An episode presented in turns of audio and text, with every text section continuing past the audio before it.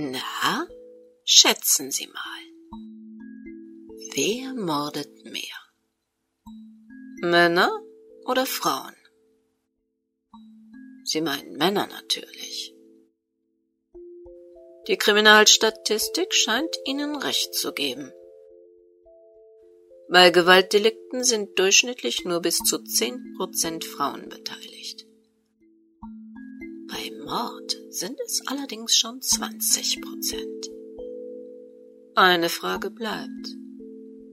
Was, wenn Frauen einfach klüger sind und sich nicht so oft erwischen lassen wie Männer?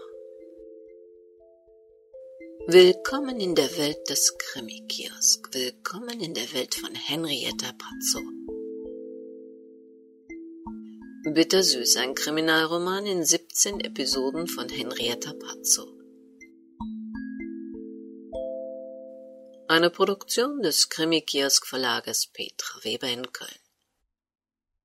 Die Musik im Vor- und Abspann ist von tonpumpe.de und im Hintergrund des Krimis von Ema Emanuel Kotten. Sprecherin Petra Weber. Sie hören Episode 8. Die Tage wurden quälend lang. Alles schien wie immer. Aber es war eben nicht mehr wie immer. Dieses kleine Wesen, für das es nach wie vor noch ein fertig eingerichtetes Kinderzimmer gab, würde nie in seinem Bettchen liegen, seine Teddys in den Arm nehmen oder nach dem bunten Fischmobile greifen. Es würde nie Mama sagen, eine glänzende, glitzernde Schultüte in die erste Klasse mitnehmen oder seine Freunde zum Essen nach Hause einladen.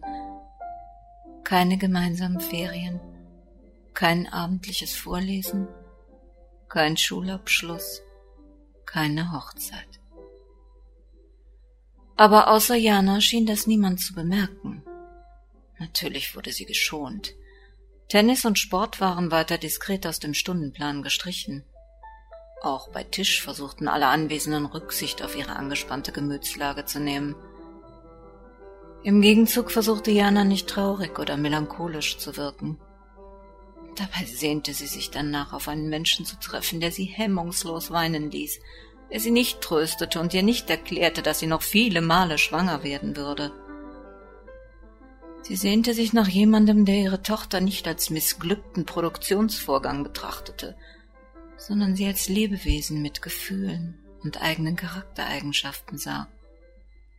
Als Lebewesen, das viel zu früh aus einem Leben gerissen worden war, das noch gar nicht wirklich begonnen hatte. Im Hause Westkamp galt Normalität als oberstes Gebot, und die Westkamps bestimmten, was als normal galt. Allem voran Walter Westkamp. Es war normal, nach einer Fehlgeburt fragil und betrübt zu sein, wobei es Jana immer wieder ärgerte, dass der Tod ihrer immerhin lebendig geborenen Tochter als Fehlgeburt bezeichnet wurde. Es galt auch als normal, sich ein paar Tage aus der Gesellschaft zurückzuziehen. Nicht normal fanden die Westcampsianers unberechenbar auftretende Weinkrämpfe, ihre anhaltende Appetitlosigkeit und ihre stundenlangen Spaziergänge zum Friedhof. Mehr als unnormal fanden die Westcampsianers unverhohlene Streitlust und Angriffsbereitschaft sowie ihre Gereiztheit und Kälte.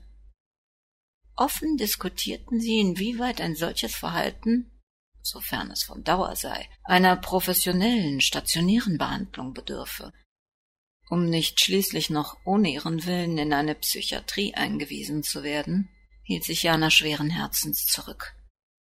Sie zweifelte keinen Augenblick daran, dass es Walter Westkamp gelingen könne, sie für Jahre hinter den Mauern einer weit entfernten Anstalt verschwinden zu lassen. Immerhin gelang es ihr nach ein paar Tagen nicht mehr an den gemeinsamen Mahlzeiten teilnehmen zu müssen. Das Personal brachte ihr jetzt die Speisen herüber. Markus speiste freilich weiterhin in der Villa seiner Eltern. Auch ohne dauernd konfrontiert zu sein, spürte Jana ein wachsendes Unbehagen, das sie bei dem Gedanken an die Familie Westkamp ergriff. Zum ersten Mal seit ihrer Hochzeit empfand sie eine unerträgliche Form der Abhängigkeit und Kontrolle. Kein Schritt, keine Bewegung blieb unbeobachtet. In einem Gefängnis gab es weniger Bewachung. Langsam begriff Jana, dass sie sich aus der Macht dieser Familie lösen und wieder ein eigenes Leben entwickeln musste. Auf Markus Mithilfe oder Verständnis durfte sie nicht hoffen. Als ersten Schritt in ihr eigenes Leben rief sie diese Anwältin an, die sie in Rudstädters Wohnung getroffen hatte. Sie verabredete sich mit ihr an dem einzigen Platz, zu dem sie unbegleitet gehen konnte. Auf dem Friedhof. Zu Janas Überraschung sah sie die Anwältin schon von weitem mit einem Fotoapparat zwischen den Gräbern hocken. Um nicht zu stören, trat sie leise von hinten an sie heran. Ein ungewöhnlicher Ort für Fotos. Barbara zuckte zusammen und stieß einen kleinen spitzen Schrei aus. Auch ein ungewöhnlicher Platz für Verabredungen. Und irgendwie unheimlich, wie mein Erschrecken wohl beweist. Tut mir leid. Es war sicher keine gute Idee, sich hier zu treffen. Ah, es braucht Ihnen nicht leid zu tun. Was mich betrifft, war die Idee gut. Ich schleiche oft auf Friedhöfen herum, um Pflanzen oder alte Bäume zu fotografieren. Hier kann man stundenlang Perspektiven suchen, ohne dass man angesprochen wird oder große Erklärungen abgeben muss. Ich nehme an, Sie verbringen in letzter Zeit sicher auch viele traurige Stunden hier. Ich habe vom Tod Ihrer Tochter aus der Zeitung erfahren. Es tut mir sehr leid. Liegt sie hier? Zum ersten Mal sprach jemand von Janas Tochter und erkundigte sich nach ihrem Grab. Für alle anderen schien sie nur vergrabener Klinikmüll zu sein. Kein echter Mensch. Keine richtige Tochter. Jana zeigte auf ein Grab zwei Reihen entfernt. Stoffteddybären und Windräder standen zwischen bunten Sommerblumen. Mittendrin lag ein kleiner gravierter Stein, auf dem ein Rotkehlchen saß. Sie haben sie Laura genannt. Ein sehr schöner Name. Wie war Ihre Tochter? Sofort bereute Barbara ihre direkte Frage. Vor ihren Augen brach Jana Westkamp mit einem lauten Schrei in sich zusammen. Dann wurde sie von einem heftigen Weinkrampf geschüttelt. Indiana löste sich ein harter und schneidender Stein aus ihrer Seele. Endlich nahm auch ein anderer Mensch die kleine Laura als ihre Tochter, als Lebewesen wahr. Sie war also doch nicht verrückt. Mit ganzer Kraft weinte sie ihren Kummer und ihre Trauer aus sich heraus, während Barbara nur schweigend nach ihrer kalten Hand griff. Keine hohlen Sätze, dass bald alles wieder gut wurde, dass die Zeit jeden Schmerz heile. Nur der Druck einer Hand gab mir endlich den so ersehnten Trost. Nach einigen Minuten fand sie ihre Fassung zurück. Laura war bildschön. Sie hatte ganz kleine Finger an ihren winzigen Händen und sah trotz dieser komischen Verfärbung und Knitter wie gemalt aus. Sie konnte kämpfen. Sie wollte nicht aufgeben, aber es hat nicht gereicht. Sie hat ihren ersten und schwersten Kampf verlieren müssen. Ich hätte sie so gerne noch eine Zeit bei mir gehabt.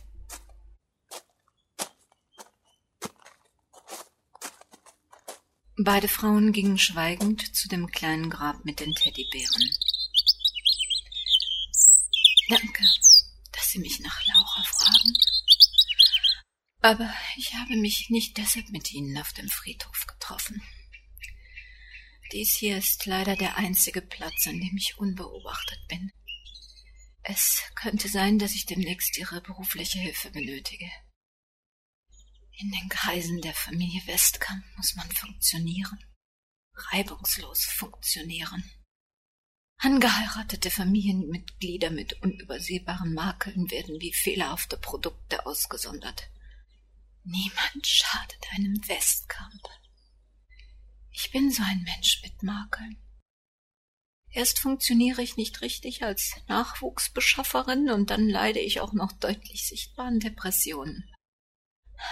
Wenn meine Probleme und Gefühle nicht bald unter Kontrolle zu bringen sind, werden sie mich blitzschnell aus den Augen der Öffentlichkeit entfernen. Vielleicht halten sie mich für überspannt, aber es würde mich nicht wundern, wenn die Westkamps schon Angebote von ausländischen Kliniken sichten, die mir einen langfristigen Kuraufenthalt anbieten. Aber ich bin noch im Vollbesitz meiner geistigen Fähigkeiten. Ich bin nun endlich traurig, dass meine Tochter so früh sterben musste. Und ich möchte so lange um sie trauern, wie ich es für nötig halte. Und wenn es Jahre dauert. Und was soll ich für Sie tun? Wollen Sie gegen die Familie Ihres Mannes klagen? Nein, das wäre aussichtslos. Ich gebe Ihnen meine Telefonnummer, auch meine Handynummer. Bitte rufen Sie mich ab und zu an. Sollten Sie mich irgendwann nicht mehr erreichen, weil ich in Urlaub oder zu einem Kuraufenthalt aufgebrochen sein soll, versuchen Sie mich zu finden. Ich werde freiwillig nicht von hier weggehen, ohne Sie zu informieren. Jana Westkamp schien es ernst zu sein.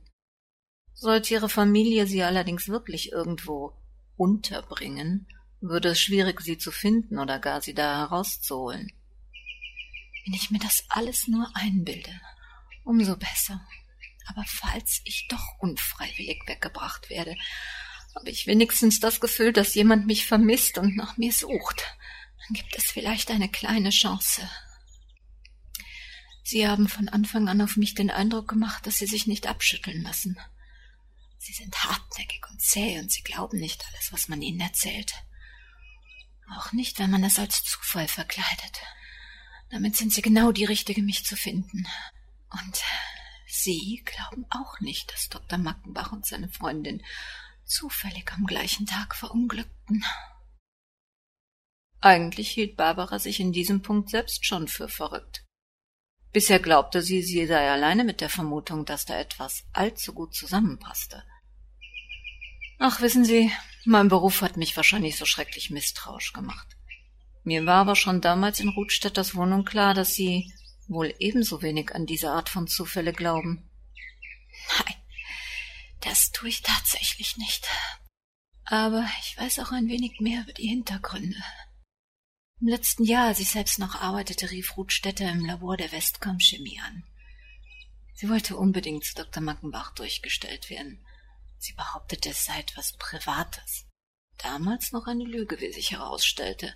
Dann hat sie ihn übel am Telefon beschimpft. Doch statt sich zu ärgern, argumentierte Dr. Mackenbach mit ihr. Ihm imponierte Ruths Mut und ihre direkte Art. Ich glaube, er verliebte sich schon an jenem ersten Tag am Telefon in sie. Ich bin sicher, er hat sie wirklich geliebt. Obwohl Ruth keineswegs einfach oder die reine Sanftmut war, sie glich eher einem Vulkan. Das gefiel ihm unheimlich gut. Ein Friedhofsgärtner machte sich in ihrer Nähe an einem Grab zu schaffen. Ich bin genauso sicher, dass er ihr geholfen hat, ihre Behauptungen zu beweisen. Wenn man sich liebt, tut man wahrscheinlich auch Dinge, mit denen man sich selbst schaden könnte. Was regte Ruth denn so auf? Wissen Sie, womit die Westkamp Chemie ihren Hauptumsatz macht? In Gedanken wälzte Barbara die einschlägigen Wirtschaftsberichte ihrer Tageszeitung aus den letzten Jahren. Keinerlei Skandale, keine chemischen Kampfwaffen, kein Giftmüll. Hm, jedenfalls nicht mit auffällig spektakulären Produkten. Mir fällt nichts ein. Westkamp besitzt alle Rechte an Produktion und Vertrieb von Finalette. Das sagte Barbara allerdings etwas. Sie meinen diesen neuen Süßstoff, der alle anderen Süßungsmittel aus dem Rennen geworfen hat? Genau den. Dr. Mackenbach hat die Grundlage für diesen Süßstoff entdeckt und ist mit der Westkamp Chemie Patentinhaber für Finalette, dem einzigen Zuckerersatzstoff ohne Kalorien, der absolut zuckeridentisch schmeckt. Und was hat Ruth Stetter daran aufgeregt? Was sie so erregt hat, weiß ich nicht genau. Ah, es gibt aber schon seit langem Theorien, dass Finalette bei regelmäßiger bzw. häufiger Anwendung über längere Zeiträume zu gesundheitlichen Problemen beim Stoffwechsel führen könnte. Aber solche Mittel kommen doch nicht ohne Prüfung in den Handel. Da gibt's doch jede Menge scharfer Gesetze und Kontrollen. Der Staat überwacht immerhin alle erhältlichen Lebens- und Arzneimittel in unserem Land. Finalette ist kein Arzneimittel. Es gehört zu den Lebensmittelergänzungsstoffen und ist damit ein ganz anderes Produkt. und es unterliegt so gut wie keinen Bestimmungen mehr. Normale Medikamente kommen nur nach strengen Auflagen in die Apotheke, obwohl auch hier oft die Langzeitstudien fehlen. Man wird eben nicht erst 30 Jahre ein Herzmittel testen, bevor es zur Anwendung kommt. Aber beim Verkauf von Produkten, die in den Bereich Lebensmittel gehen, da sind die gesetzlichen Zulassungsbedingungen erschreckend lasch. All diese Pillen mit Vitaminen, Mineralien und pflanzlichen Anreicherungen ach, würden häufig wahrscheinlich als Medikament für den Apothekenverkauf keine Zulassung bekommen. Aber für den freien Verkauf im Supermarkt sind sie alle erlaubt. Glauben Sie auch, dass Finalette gesundheitlich bedenklich sein könnte? Ehrlich gesagt, ich weiß es nicht. Bei einmaligem Gebrauch passiert sicherlich nichts, aber es gibt immer mehr figurbewusste Menschen jeden Alters, die regelmäßig diesen Süßstoff nehmen. Aber addiert mit dem täglichen unbewussten Gebrauch kann schnell eine hohe Dosis zusammenkommen. Was soll unbewusst heißen? Ich zum Beispiel benutze gar keinen Süßstoff. Obgleich ich auch mit den Funden kämpfe. Irrtum. Sie führen sich wahrscheinlich schon morgens als erstes noch, bevor Sie ein Lebensmittel zu sich genommen haben, Finalette zu. Studieren Sie mal die Aufschrift auf Ihrer Zahnpastatube. Damit es beim Zähneputzen gut schmeckt, sind die Reinigungscremes mit Süßstoffen vermischt. Es gibt kaum eine Zahnpasta ohne Finalette. Und wenn Sie gerade dabei sind, sehen Sie mal in Ihren Medikamentenschrank. Lesen Sie die Beipackzettel Ihrer Arzneimittel und achten Sie vor allem auf die Inhaltsstoffe von Hustenlösern und Hustensäften, ach, Vitaminbrausen, Zahnpflegekaugummis und so weiter. Sie werden überrascht sein. Danach, wenn Sie das alles durchhaben, sehen Sie in Ihren Kühl- und Vorratsschrank. Barbara fielen die zahllosen Diätgerichte in Ruths Wohnung ein, die Neuerburg veranlasst hatten, Sandras Tante für eine schwergewichtige Dame auf Diät zu halten. Ich habe keines von diesen Diätgerichten. Hm, zugegebenermaßen habe ich's mal versucht, aber die Sachen schmecken mir einfach nicht. Jana senkte den Blick. Ah, hier irren Sie leider wieder. Sie brauchen keine ausgewiesene Diätkost. Auch so werden Sie massenhaft Süßstoff und Finalette in Ihrem Kühlschrank finden. Sehen Sie sich mal alle Dressings, Ketchups und sonstigen Barbecue-Soßen an. Kontrollieren Sie Ihre Gläser mit Mixed Pickles, eingelegten Gürkchen und Paprika. Ah, und vergessen Sie nicht den Senf. In fast allen diesen Produkten und in vielen mehr werden Sie immer wieder ein oder mehrere Süßungsmittel finden. Mit Sicherheit finden Sie auch unter Ihren Lebensmitteln jede Menge Finalette.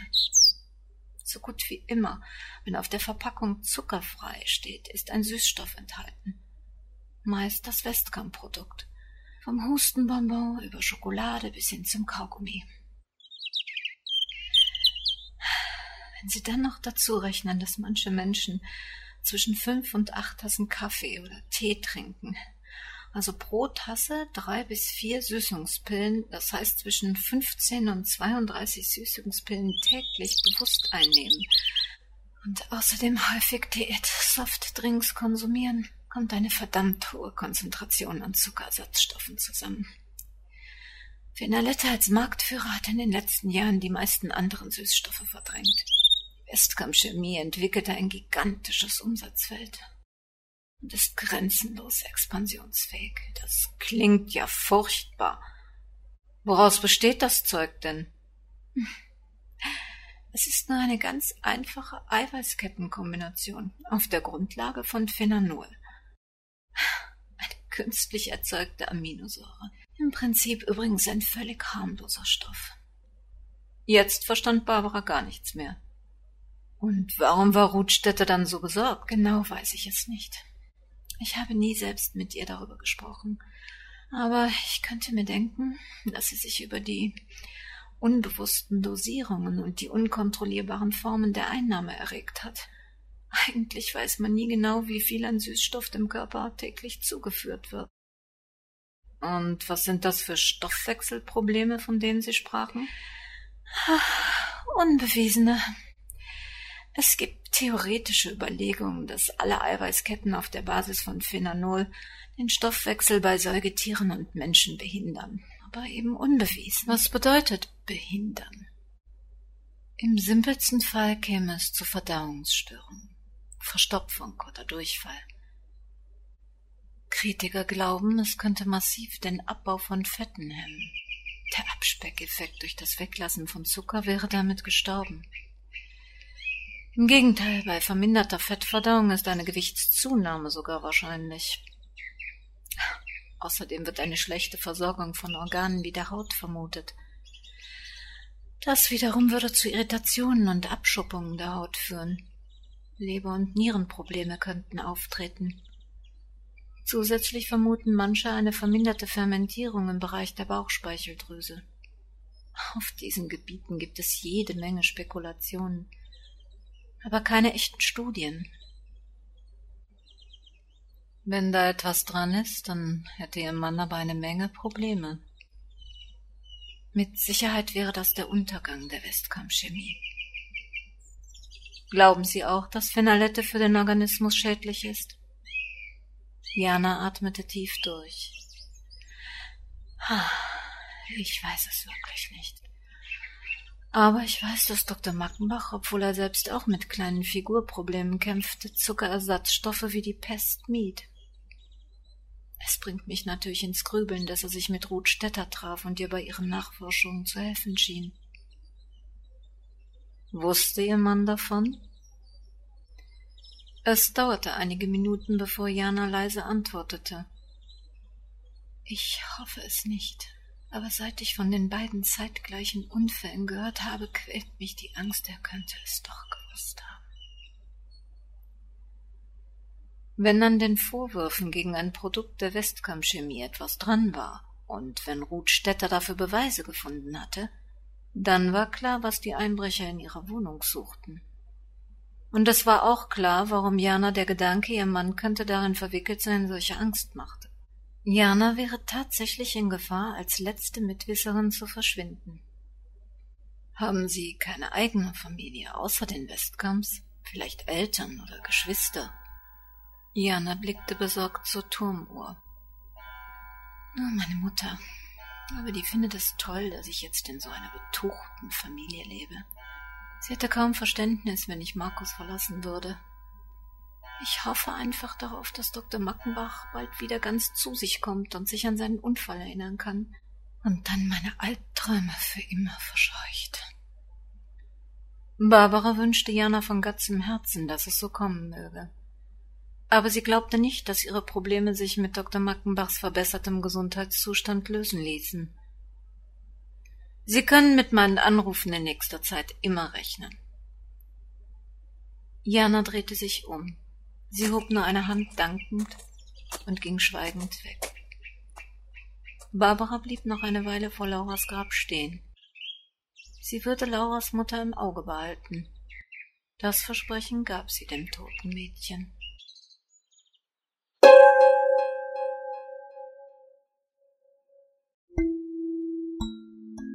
Ihnen war diese Sendung zu kurz.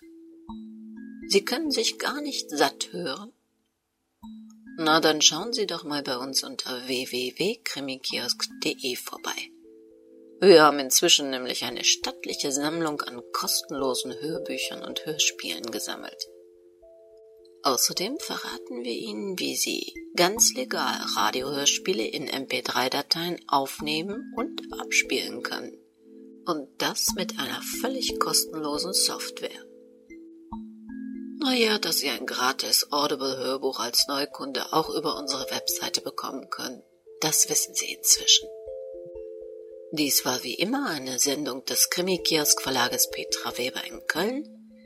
Wir freuen uns aufs nächste Mal und bis dahin passen Sie gut auf sich auf.